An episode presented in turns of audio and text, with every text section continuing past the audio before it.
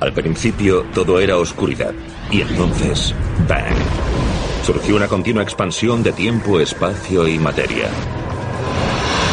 Cada día nuevos descubrimientos nos desvelan los misteriosos, asombrosos y letales secretos de un lugar al que llamamos el universo.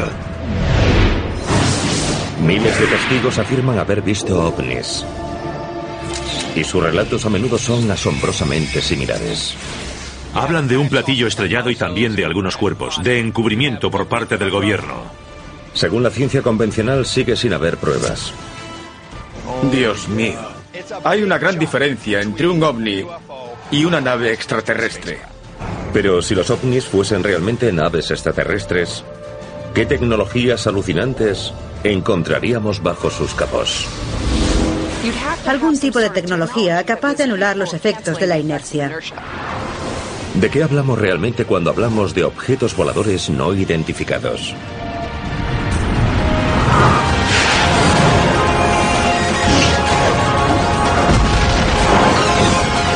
Así serán los ovnis.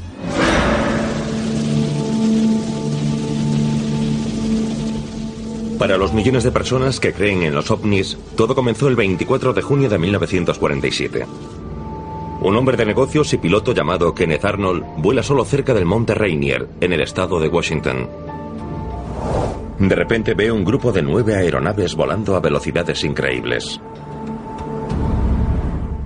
Eran muy reflectantes. Volaban en formación, a velocidad supersónica y cambiaban de rumbo abruptamente. Una velocidad inalcanzable en aquella época. Aún no habían aparecido los aviones a reacción y tampoco los reactores supersónicos. Era un piloto experimentado e intentó corroborar que estaban allí, que no era algún tipo de efecto atmosférico. Modificó su ángulo de visibilidad y el de su avión. Incluso lo situó de forma que hubiese una ligera nevada detrás de los objetos, que se veían oscuros sobre esa superficie clara. Antes de que Arnold pudiese acercarse más, dejó de ver aquellos objetos. Era algo sin precedentes en aquella época. Nadie había visto algo igual. Durante los días siguientes, la prensa tergiversó las palabras empleadas por Arnold para describir lo ocurrido. Dijo que se movían como platillos saltando sobre el agua, pero se reprodujeron mal sus palabras y dijeron que parecían platillos. Había nacido el término platillo volante, y el encuentro de Arnold fue el punto de partida del fenómeno ovni moderno. Semanas más tarde, en el verano de 1947, se hace público el incidente de Roswell, Nuevo México. Quizás el más famoso de los relacionados con un objeto volador no identificado. Roswell ha sido el paradigma del fenómeno ovni. Posee todos los ingredientes necesarios, un platillo estrellado, incluso algunos cuerpos caídos, el encubrimiento del gobierno. Hubo ocultación, falta de información por parte de las autoridades. Según la declaración original de la Fuerza Aérea, se trataba de un platillo de origen extraterrestre, pero rápidamente lo negaron y dijeron que se trataba de un globo meteorológico que se había estrellado, que no había ocupantes a bordo y que no había nada de extraterrestre. Otros testigos afirmaron haber visto piezas de una nave espacial estrellada. Según ellos, materiales desconocidos para la ciencia. Ni el avistamiento de Arnold ni el incidente de Roswell han sido nunca confirmados oficialmente y siguen rodeados de polémica. Cada año, la mayoría en el cielo, hay miles de avistamientos de objetos que se asumen como naves extraterrestres que denominan ovnis. Pero la N y la I son muy importantes, significan no identificados. Yo he visto una luz brillante surgir del horizonte y perderse a toda velocidad entre las nubes. Aquello fue literalmente un ovni, pero hay una gran diferencia entre un ovni y una nave extraterrestre. Los científicos argumentan que la mayoría de los avistamientos o bien tienen origen terrestre, como satélites, globos y aviones,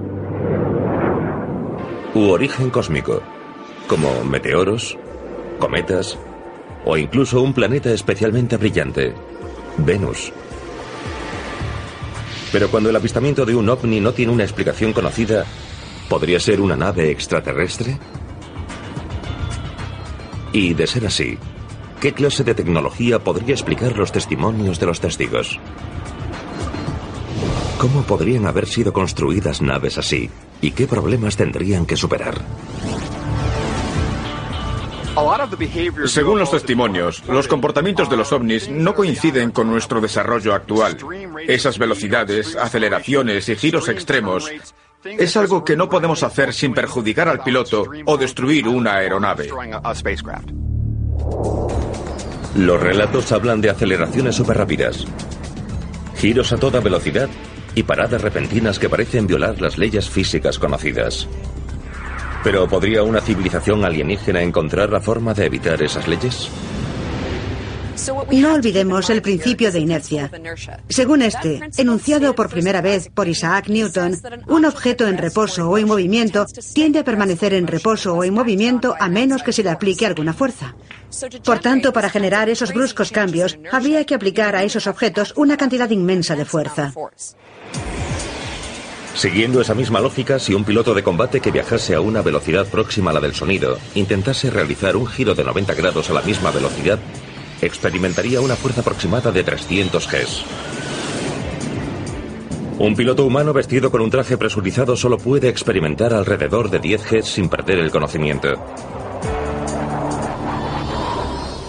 Si la fisiología de un piloto extraterrestre fuese remotamente similar a la de los humanos, al experimentar 300 Gs durante una maniobra, perecería al instante. Sus órganos internos seguirían avanzando y se aplastarían contra su esqueleto. Si fuesen similares a nosotros, tendrían que encontrar la forma de inyectar algún fluido en el interior de sus cuerpos para evitar que sus órganos flotasen. Y si dispusiesen de sujeciones y amortiguaciones adecuadas, podrían no sufrir daños internos al acelerar y desacelerar. Para anular eficazmente los efectos de inercia en la propia nave, los pilotos podrían aplicar una tecnología de la que actualmente no disponemos los seres humanos. Para anular los efectos de un giro de 300 Gs y no resultar aplastados por semejante fuerza, tendrían que disponer de algún tipo de tecnología capaz de anular los efectos de la inercia. Ese dispositivo tendría que manipular la fuerza de la gravedad utilizando algún tipo de campo de fuerza para contrarrestar las fuerzas gravitatorias que rigen todo el universo. El piloto podría encender o apagar ese dispositivo a voluntad, o tal vez se haría automáticamente. Es una tecnología totalmente fuera de nuestro alcance. La ciencia no puede explicar todavía cómo estas naves podrían superar el letal problema de la inercia. Pero ¿puede ayudar a explicar sus formas? Sobre todo la más famosa de todas, el platillo volante.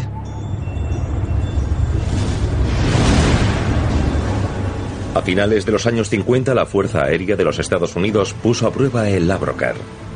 Pero su diseño tenía escasa estabilidad y pocas ventajas aerodinámicas, lo que demostró que una nave en forma de platillo no puede alcanzar altas velocidades en la atmósfera terrestre. La forma de cuña o ala delta parece un candidato mucho más probable, algo que hoy saben bien los diseñadores de aeronaves militares. De hecho, el porcentaje de informes de avistamientos de ovnis en forma de cuña se ha incrementado en las últimas décadas. Una tendencia que refleja el aumento del número de aviones a reacción con alas en forma de flecha e incluso con alas delta como el bombardero furtivo B-2. Con los años han ido cambiando las formas que los testigos dicen ver. Entre las más recientes han aumentado las formas de cuña. Los testimonios tienden a describir los aviones más avanzados de su época. Además de su movimiento y su forma, cualquier intento de explicar sus bases científicas debe tener en cuenta el ruido, o mejor dicho, la falta de ruido. Los testigos de avistamientos casi siempre indican que los ovnis se mueven sin ruido. Prácticamente todos coinciden en algo. No oyeron ruidos que cabría esperar de cualquier aeronave surcando la atmósfera de la Tierra. En realidad lo que se produce es una explosión o estampido sónico. Una onda especial de presión que se mueve por la atmósfera con la nave.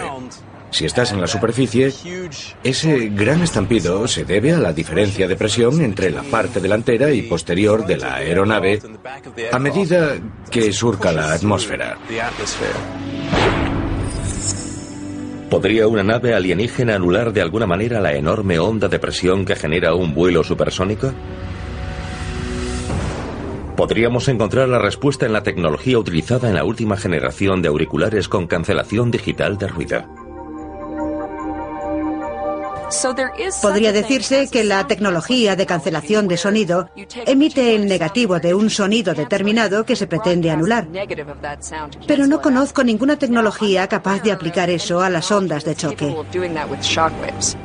Anular el ensordecedor y estremecedor efecto de un estallido sónico sin duda requeriría ciertas habilidades de ingeniería muy avanzadas.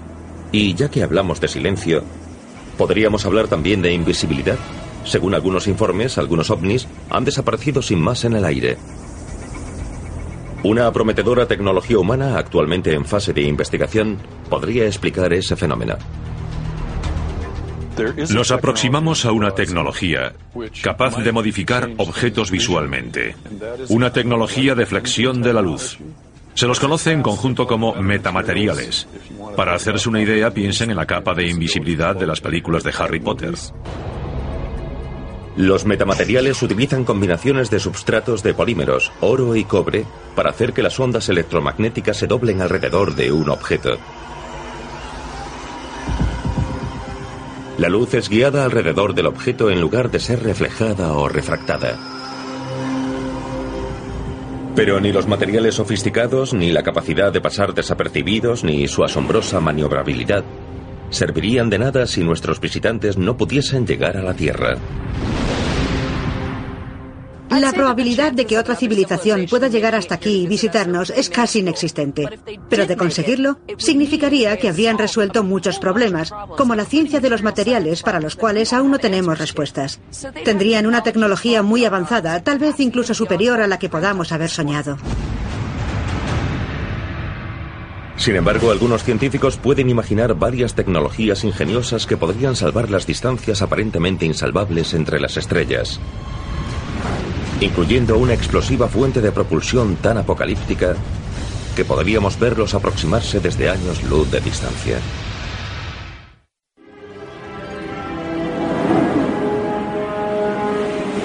Durante décadas, incontables personas han afirmado haber visto ovnis en todos los rincones del mundo.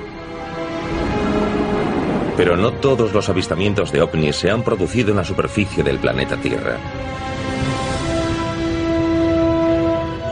El 19 de julio de 2009, los espectadores de un canal de vídeo de la NASA emitido desde el transportador espacial Endeavour dijeron haber visto un objeto con forma de disco flotando sobre el brazo mecánico del transportador. Durante toda la historia de los vuelos espaciales tripulados se han producido avistamientos de ovnis similares a este. ¿Se trata de fenómenos cósmicos o podrían sugerir que hay grandes naves alienígenas cruzando la Vía Láctea.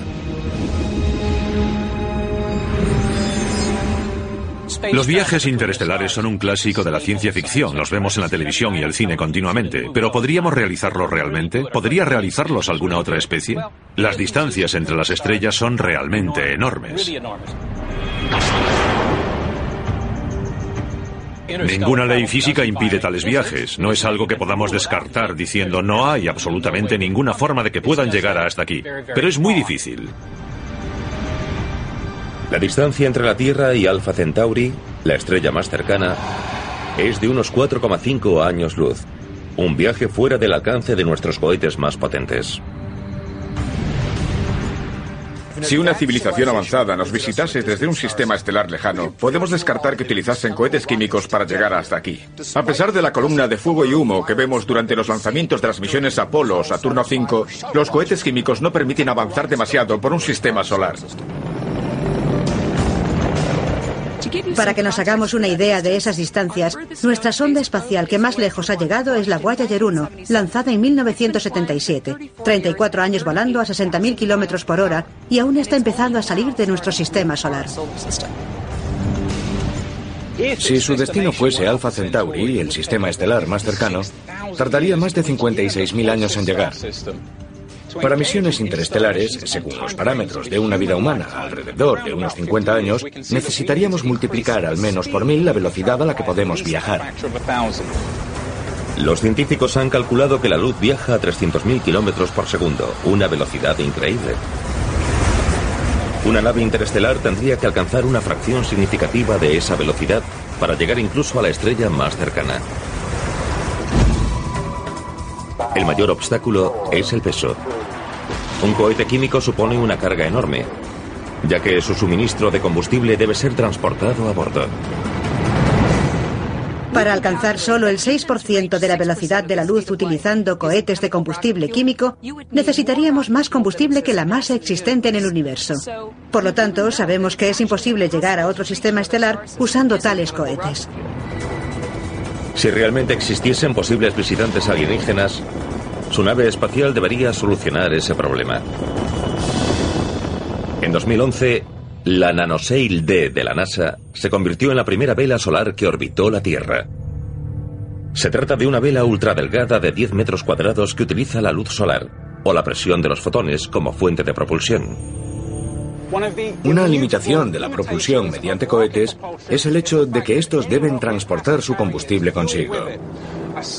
Una vela solar puede aprovechar recursos naturales como los fotones procedentes del Sol para favorecer su propulsión. De un modo similar, un ala delta puede volar sin combustible ni motor, simplemente aprovechando los recursos naturales que nos rodean, como la atmósfera y las leyes de la aerodinámica.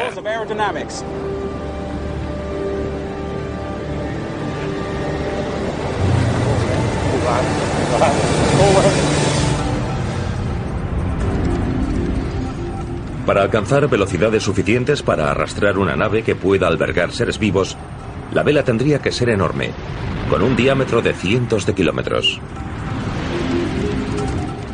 Y dado que la presión de los fotones de una estrella disminuiría cuanto más lejos llegase la vela, hay quien ha imaginado un rayo láser concentrado para enviar energía a la vela.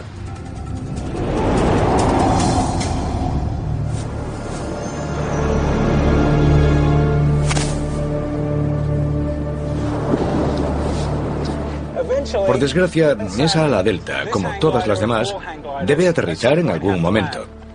Pero una vela solar, propulsada por un rayo láser, podría viajar hasta otras estrellas. La velocidad máxima de una vela solar sería aproximadamente un 10% de la velocidad de la luz. Y tardaría unos 45 años en viajar desde la Tierra a Alpha Centauri, aprovechando los fotones generados por un láser. La NASA y otras agencias planean los lanzamientos de otras velas solares. Pero el universo nos ofrece otras fuentes de propulsión más potentes. En los años 60 se propuso otro método de propulsión. Una nave espacial podría soltar una serie de cargas explosivas por su parte trasera, con cuya fuerza se impulsaría la nave. El prototipo se denominó nave Orión y hubo experimentos con cargas convencionales para demostrar su viabilidad. Pero se propuso la energía nuclear para propulsar la nave Orión. Paul y Jim están preparando una simulación de un sistema propulsor como el de la nave Orión. Pondrán una pequeña carga química dentro de este bidón y lo elevaremos hasta una altura de 15 o 18 metros. Calcularemos la energía liberada por esta explosión para compararla con una posible carga nuclear en una verdadera nave Orión. Nuestra simulación está preparada y lista para funcionar. Prenderemos las cargas de su interior, lanzaremos el bidón por los aires y compararemos esta explosión con la liberación de energía nuclear que se podría utilizar.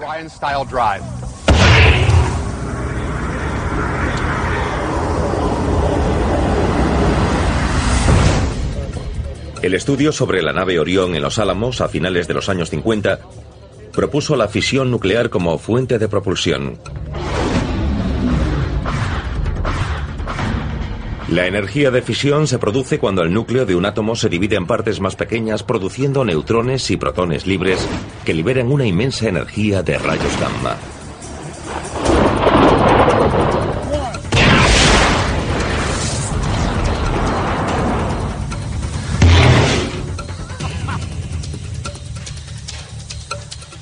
La carga explosiva situada en este barril de 16 kilos hizo que se elevase unos 18 metros del suelo. Una carga nuclear de un tamaño similar a la utilizada en Hiroshima libraría 27 millones de veces más energía. Es una unidad de propulsión práctica para realizar viajes interplanetarios o incluso interestelares. Una nave Orión requeriría explosiones enormes, por lo cual debería llevar una enorme y gruesa placa metálica que absorbería el empuje de la explosión y una serie de amortiguadores para evitarle a la tripulación las sacudidas que se producirían. A su máxima velocidad, una nave espacial propulsada mediante fisión nuclear alcanzaría aproximadamente el 5% de la velocidad de la luz y tardaría unos 90 años en viajar desde la Tierra hasta Alpha Centauri. Pesar de su potente fuente de combustible, en realidad la nave propulsada mediante fisión es más lenta que una vela solar. Para aumentar su velocidad tendríamos que recurrir a otra reacción nuclear más intensa. Conocemos y comprendemos bien la tecnología de fisión y la utilizamos desde hace décadas para generar energía. Pero existe otro tipo de tecnología, la fusión nuclear.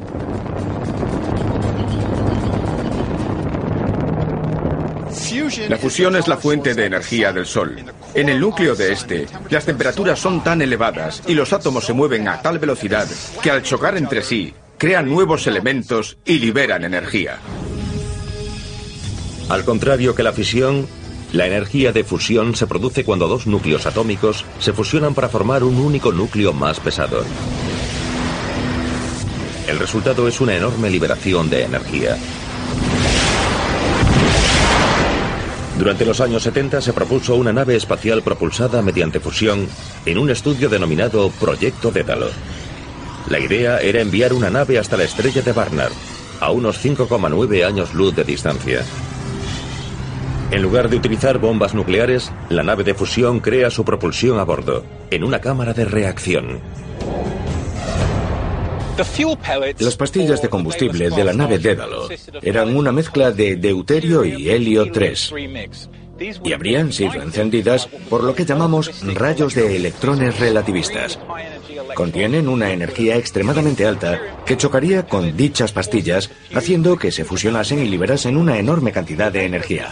La nave Dédalo necesitaría lanzar 250 de esas pastillas cada segundo durante más de dos años.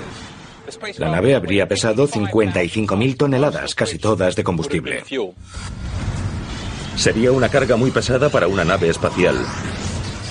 Pero una civilización avanzada podría evitar ese problema extrayendo el combustible de hidrógeno necesario durante su viaje interestelar.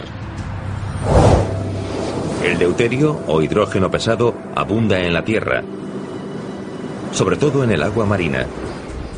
Pero el helio 3 es un isótopo mucho más escaso.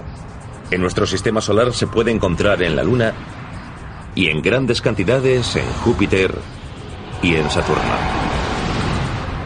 Los científicos han propuesto utilizar enormes aspiradores de hidrógeno para recoger el helio 3 necesario para cruzar el vacío del espacio. Con una nave impulsada mediante fusión nuclear, cabe la posibilidad de que pudiésemos ir a otro sistema estelar y aprovechar el hidrógeno disponible en esa estrella para abastecernos de combustible. Una nave espacial autónoma propulsada mediante fusión podría evitar mucho peso y alcanzar velocidades que podrían permitir explorar estrellas cercanas en un plazo de tiempo razonable. A máxima velocidad, una nave espacial propulsada mediante fusión podría alcanzar hasta el 15% de la velocidad de la luz. Y tardaría unos 35 años en viajar desde la Tierra hasta Alpha Centauri. Hace ya tiempo que los inmensos costes, los problemas logísticos e incluso las implicaciones políticas de un vuelo espacial de propulsión nuclear hicieron que la humanidad abandonase todos aquellos proyectos. Pero una sociedad lo bastante avanzada podría sustituir la propulsión nuclear por algo que parece una paradoja imposible. Viajar a la velocidad de la luz sin moverse en absoluto.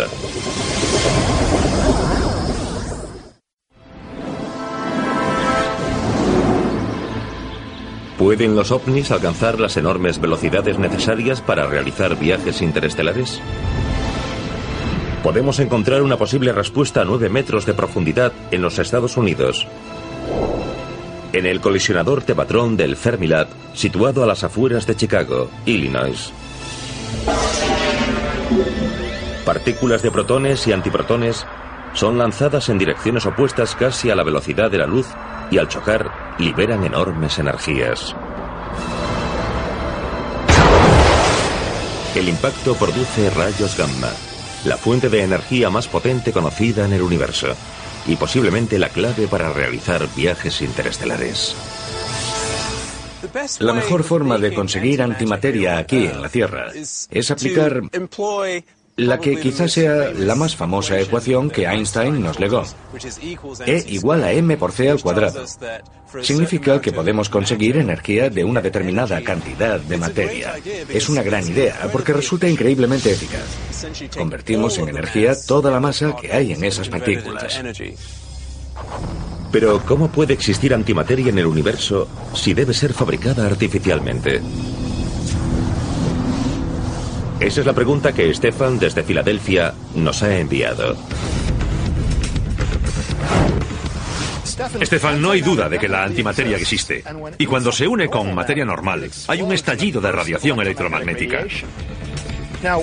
Podemos crear fragmentos diminutos de antimateria en los laboratorios, pero también podemos recoger antimateria del espacio, donde algunos rayos cósmicos cargados y partículas muy energéticas se componen en realidad de antimateria.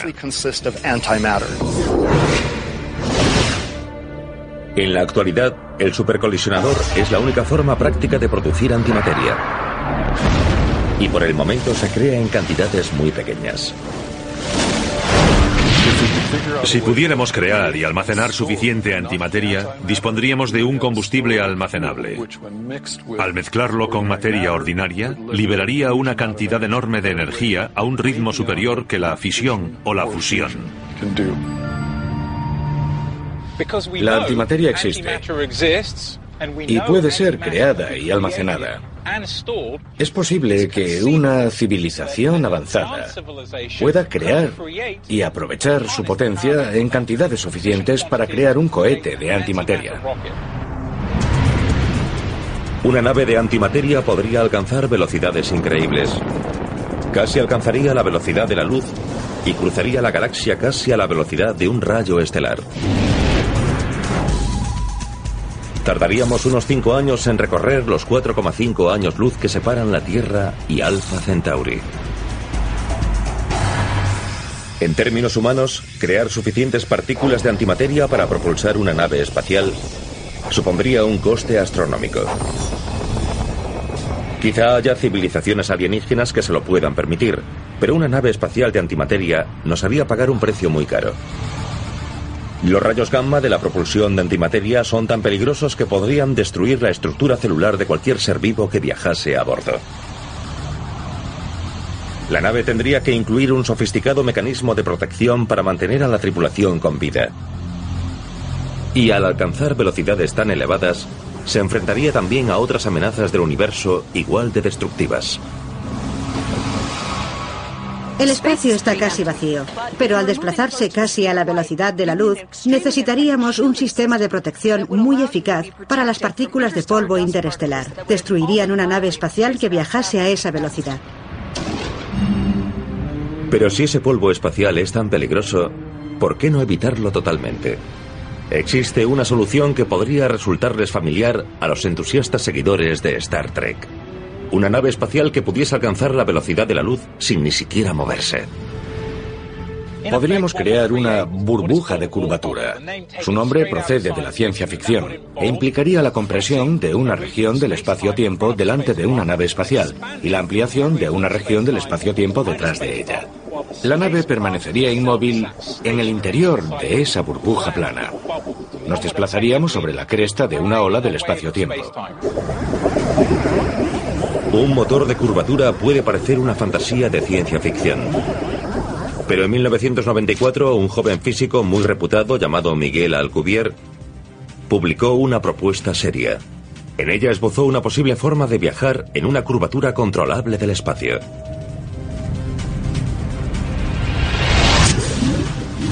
La solución propuesta por Alcubierre para un motor de curvatura se enfrenta a enormes obstáculos. El mayor es la llamada energía oscura. Un fenómeno cósmico reconocido en 2011 cuando tres científicos recibieron el premio Nobel por demostrar su existencia. La explicación más sencilla para el fenómeno de la energía oscura es que se trata de una propiedad intrínseca del propio espacio que hace que quiera expandirse. Resulta visible al observar regiones del universo que retroceden y comprobar que en ellas hay un componente extra de aceleración, pero no es una fuente de energía como la solar o de otro tipo. Por lo tanto, no es inconcebible, no es imposible que alguna civilización avanzada que pueda existir en algún lugar del universo haya aprendido a aprovechar la energía oscura para crear un peculiar sistema de propulsión. Pero existe otro obstáculo para viajar en un motor de curvatura factible. La única forma conocida de impulsar una nave espacial dentro de una curvatura requiere aprovechar la intensa energía de un agujero negro. De algún modo, deberíamos concentrar extremadamente un poco de materia, tanto como para crear un agujero negro. Si pudiésemos generar un agujero negro a pequeña escala, podríamos situarlo delante de la nave y utilizar su distorsión del espacio para hacer que avanzase. ¿Y a qué velocidad podría un motor de curvatura remolcar una nave espacial extraterrestre? Según el trabajo de Alcubierre, si lográsemos ese motor de curvatura, debería alcanzar casi cualquier múltiplo de la velocidad de la luz. A bordo de una nave que viajase a la velocidad de la luz propulsada por una curvatura del espacio, tardaríamos cerca de cuatro años y medio o menos en llegar desde la Tierra a Alpha Centauri. Eso siempre y cuando no muriese calcinada toda la tripulación. Un problema de la idea de Alcubierre es que dentro de esa burbuja las temperaturas superarían las del núcleo de nuestro Sol. Eso es mucho calor. Es solo otro de los problemas que tendrán que resolver quienes quieran viajar hasta el planeta Tierra. Pero ¿qué ocurriría si una de esas naves alienígenas llegase a entrar en la atmósfera terrestre sobre una burbuja de deformación remolcada por un agujero negro? Podría no ser el primer avistamiento multitudinario de un ovni, pero sin duda sería el último.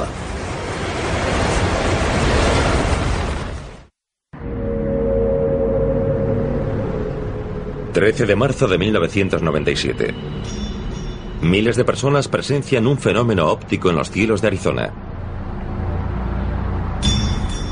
Son habituales los testimonios de luces brillantes con patrones geométricos, como los numerosos avistamientos sobre Phoenix, de una nave de hasta un kilómetro y medio de ancho con luces parpadeantes que seguían una secuencia intermitentemente. Si recreamos lo ocurrido esa noche, es casi seguro que las luces que se vieron en Phoenix fuesen unas bengalas lanzadas por un avión A-10 de la Fuerza Aérea, sumadas a la tendencia humana de imaginar una forma sólida que las conectase.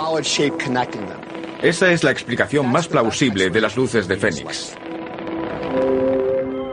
Para muchos, lo sucedido en Phoenix fue una prueba directa de la llegada de una gran nave extraterrestre. Algunos incluso la identificaron con una nave nodriza. La función de una nave nodriza es crucial para las teorías sobre visitantes alienígenas. Es la única forma de atravesar las inmensas distancias del espacio interestelar.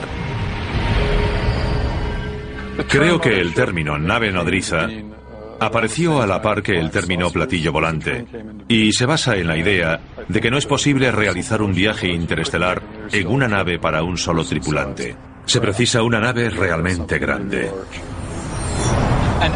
Aquí en la Tierra podríamos comparar una nave nodriza con un portaaviones. Este recorre grandes distancias por los océanos, pero su propósito es transportar aeronaves más pequeñas que despeguen y participen en cualquier misión. Si el viaje hasta la Tierra es largo, de siglos o incluso milenios, la nave nodriza sería mucho más que un portaaviones. Las llamadas naves generacionales o naves arcas serían muy grandes. Serían un ecosistema cerrado, pensado para que varias generaciones de habitantes naciesen, envejeciesen y falleciesen durante el largo periodo de tiempo que esas naves tardarían en alcanzar su destino. Tal vez ciertas tecnologías como la animación suspendida permitirían a los pasajeros biológicos alienígenas dormir durante el enorme viaje y ser despertados después. Para sobrevivir a semejante viaje también tendrían que sobrevivir a la destructiva energía que propulsaría la propia nave espacial. Un diseño que solucionaría ese problema sería una nave nodriza en forma de cigarro puro. Y eso es precisamente lo que muchos testigos de ovnis afirman haber visto. En cualquier sistema de propulsión, la mejor opción sería situar a la tripulación lo más lejos posible de él. Un posible diseño sería una nave muy larga y delgada. El motor estaría en un extremo y a continuación habría algún sistema de sujeción que lo mantendría tan alejado de la sección de la tripulación como fuese posible. Así se evitarían los daños causados por los neutrones de alta energía y los rayos X o gamma del sistema propulsor. Si esas naves Arca hubiesen visitado el planeta Tierra, las pruebas serían abrumadoras e innegables. Todas estas peculiares y sofisticadas tecnologías de propulsión tienen algo en común. Irradian increíbles cantidades de energía. Las veríamos con tanta facilidad como vemos las luces de un faro, quizás desde años luz de distancia. La emisión concentrada de rayos X, rayos gamma o partículas subatómicas nos resultaría sospechosa, porque no es algo que veamos en nuestro entorno cercano bajo circunstancias normales. Además de las evidentes pruebas visuales, si una nave nodriza se acercase tanto a la superficie de la Tierra, las repercusiones físicas podrían desencadenar un aterrador apocalipsis. Si por cualquier razón esa tecnología extraterrestre decidiese no apagar sus motores, las consecuencias podrían ser catastróficas para la vida en la Tierra. Recibiríamos una lluvia de neutrones de alta energía, rayos X y rayos gamma. Si utilizasen algún tipo de propulsión por curvatura, nos enfrentaríamos a una distorsión del espacio y no sería buena idea estar demasiado cerca de cualquier masa importante, incluido nuestro planeta. Estas visitas catastróficas presuponen que los extraterrestres están dispuestos a arriesgar sus vidas recorriendo el espacio interestelar. Pero podría haber una opción mejor.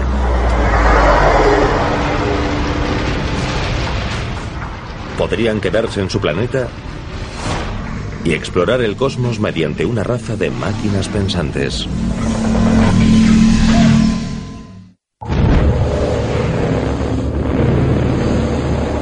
Muchos de los que creen a pies juntillas en el fenómeno ovni, el caso Roswell, ocurrido en Roswell, en Nuevo México, en el verano de 1947, representa en la historia humana el contacto definitivo con alienígenas. Y según la cultura popular, el detalle más recordado del caso procede de las descripciones de cuerpos alienígenas encontrados en el lugar del supuesto accidente. Durante las décadas siguientes, esta imagen de seres alienígenas conocidos como los grises se convirtió en el estándar aceptado en la ciencia ficción y frecuentes testimonios de encuentros con alienígenas. Las cabezas de gran tamaño podrían explicar una característica que esperamos encontrar en la biología extraterrestre, una mayor inteligencia. Un cráneo más grande albergaría un cerebro mayor y más avanzado que el nuestro. Solucionar las inmensas dificultades de los viajes interestelares sin duda requeriría una gran inteligencia. Pero ¿podría requerir algo que está más allá de la biología orgánica? Podríamos estar equivocados en una de las temáticas de la ciencia ficción. Solemos asumir que los extraterrestres son entes biológicos, que son seres vivos.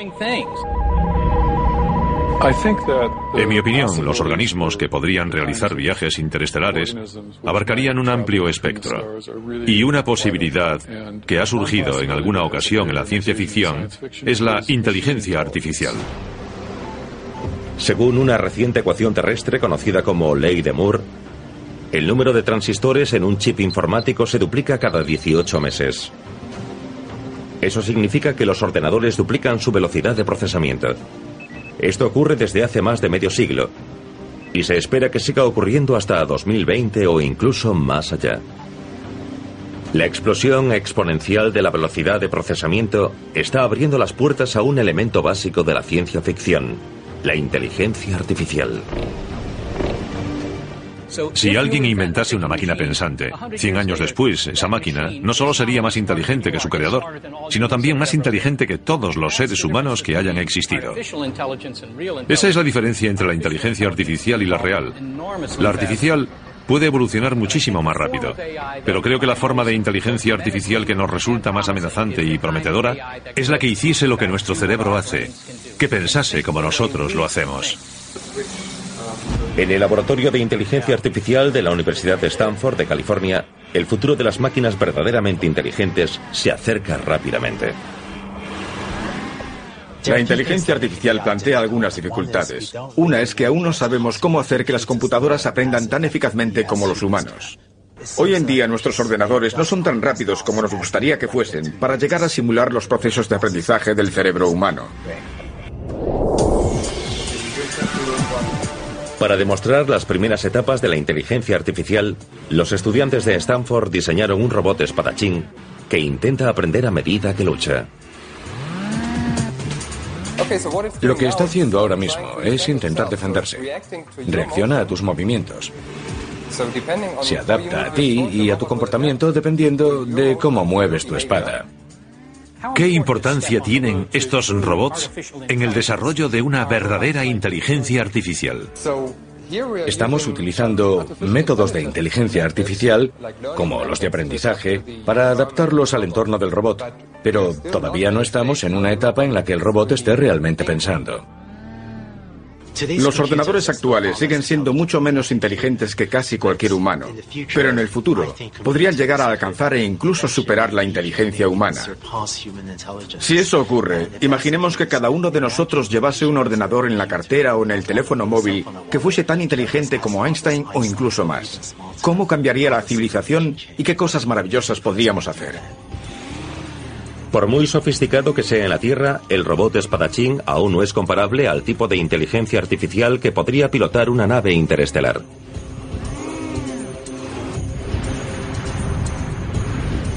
Dados los inmensos obstáculos de los viajes espaciales, entre ellos su enorme escala temporal y los peligros del cosmos, es muy probable que nuestro primer contacto sea con una raza de máquinas inteligentes. Si pudiésemos emprender un viaje interestelar, creo que lo más razonable sería no enviar seres biológicos. Son frágiles, su vida es finita. Al igual que la NASA envía sondas robóticas para explorar previamente el sistema solar, el primer contacto con una civilización extraterrestre podría ser con sus sondas robóticas. Seres biológicos o superseres dotados de una inteligencia artificial. Nuestra imagen de un extraterrestre seguirá siendo mera especulación hasta que se produzca el primer contacto. Pero ¿cuánto tiempo tendremos que esperar? Y pese a la falta de pruebas contundentes, ¿cuán probable es la existencia de otra civilización inteligente? Hay quien cree que es muy probable que la vida abunde en el universo.